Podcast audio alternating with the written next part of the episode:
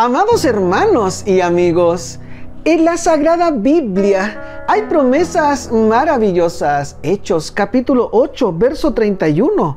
Y él dijo, ¿y cómo podré si alguien no me enseña? Y rogó a Felipe que subiera y se sentara con él. Aquí encontramos un hecho poderoso una vez más del Espíritu Santo obrando en las personas.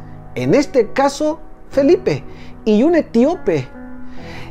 Cuando se encuentra con él, Felipe le pregunta, ¿pero tú entiendes lo que lees?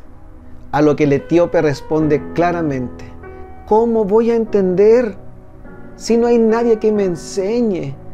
Dice la Biblia que él subió al carro y comenzó a enseñarle en este mundo hay millones de almas con esta misma pregunta. ¿Cómo voy a entender si nadie me enseña? En algún momento el Señor pondrá personas delante de ti para que tú también anuncies el Evangelio de Cristo. ¿Estás preparado? Y recuerda, primero Dios